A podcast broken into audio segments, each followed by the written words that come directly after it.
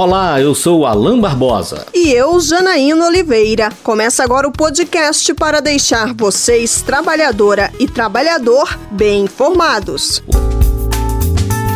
Direitos, cidadania, igualdade, proteção social, segurança, saúde. Esse é o Prosa de Trabalho, o podcast do Ministério Público do Trabalho. Atualmente, 1 milhão e 300 mil imigrantes residem no Brasil. Em 10 anos, de 2011 a 2020, os maiores fluxos foram da Venezuela, Haiti, Bolívia, Colômbia e Estados Unidos. O número de novos refugiados reconhecidos anualmente no país saiu de 86 em 2011 para mais de 26 mil em 2020.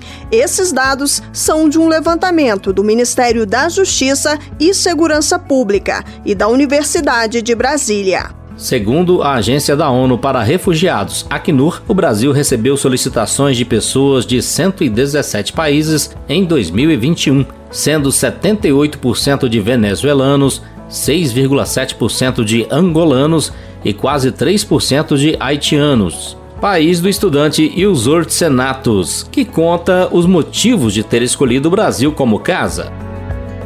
Eu venho, eu sou do Haiti, eu venho como, como refugiado mesmo, mas eh, na perspectiva de busca eh, fazer meu estudo também. Eu era estudante e ativista também, porque eu trabalho dentro de uma associação lá e trabalho na sociedade civil, mas eu era estudante, estava fazendo direito. Muitos migrantes e refugiados, quando chegam ao Brasil, esbarram em muitas dificuldades, como explica a procuradora Cristianes Balqueiro, que aborda, por exemplo, a precarização de mão de obra.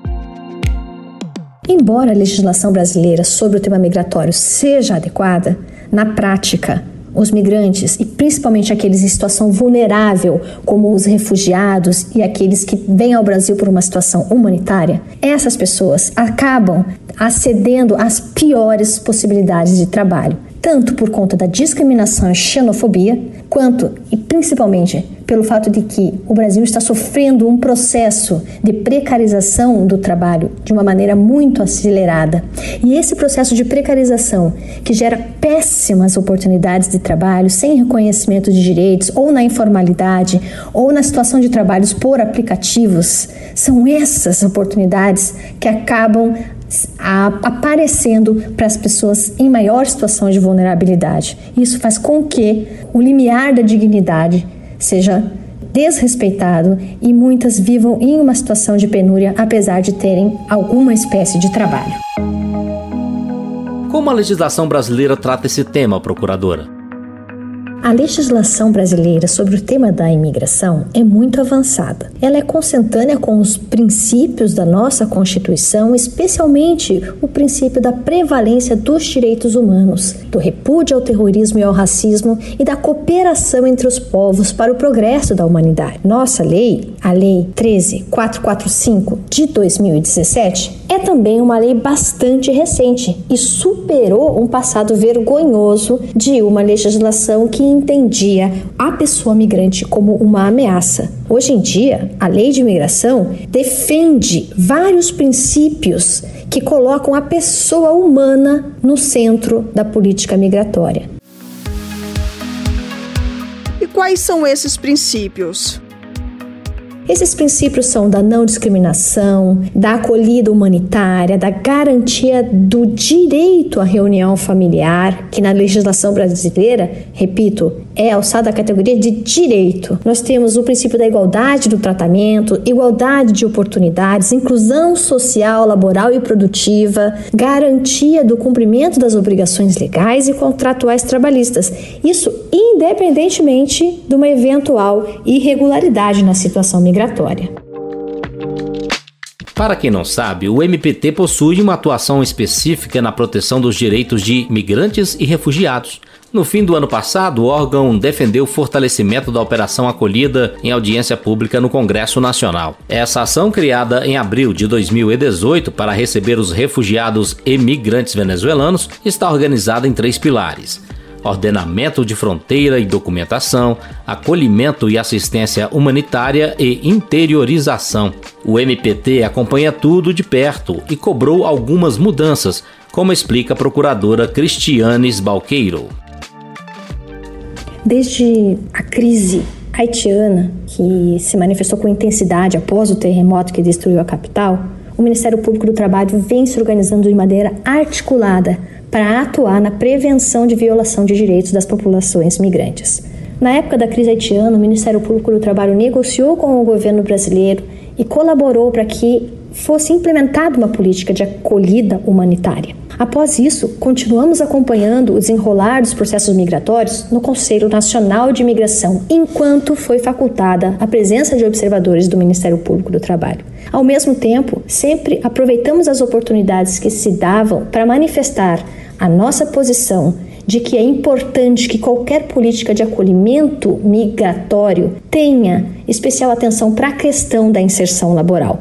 Atuamos para que na operação acolhida que ocorre na fronteira com a Venezuela, deixassem de ser feitos em especial atenção para a questão da inserção laboral. Atuamos para que na operação acolhida que ocorre na fronteira com a Venezuela, deixassem de ser feitos encaminhamentos informais para oportunidades de emprego, porque essas situações informalizadas, embora encaminhadas às vezes com boa vontade por aqueles que executam a política, estavam gerando denúncias de trabalho escravo.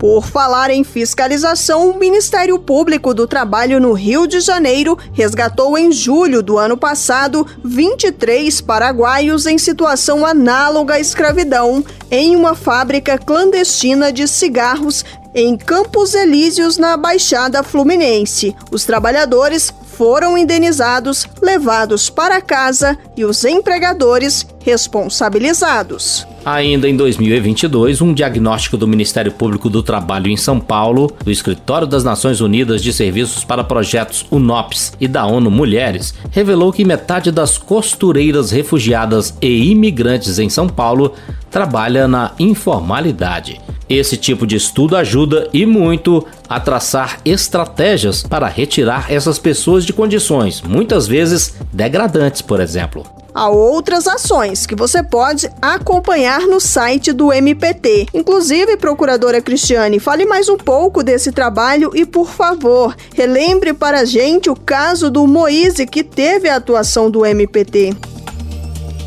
O Ministério Público do Trabalho tem uma especial preocupação com a situação dos migrantes, porque eles são é, desproporcionalmente vítimas de situações como a do trabalho escravo. E infelizmente eu preciso lembrar, agora que estamos próximos é, do dia 24 de janeiro, que há um ano atrás o refugiado congolês Moise Kabagambi, que era um trabalhador precarizado, foi assassinado a pauladas por ter tido a audácia de cobrar diárias atrasadas. Ele trabalhava como cardapista num quiosque na Barra da Tijuca do Rio de Janeiro. Por ter tido essa audácia de exigir seu pagamento, morreu barbaramente assassinado por pessoas que se assemelham a, a feitores em benefício de um senhor de escravos. Então, nós tivemos nesse caso um crime de ódio motivado pelo fato de Moise ser congolês e ser negro, que foi praticado num contexto de relações de trabalho extremamente precarizadas. Então, além do aspecto criminal,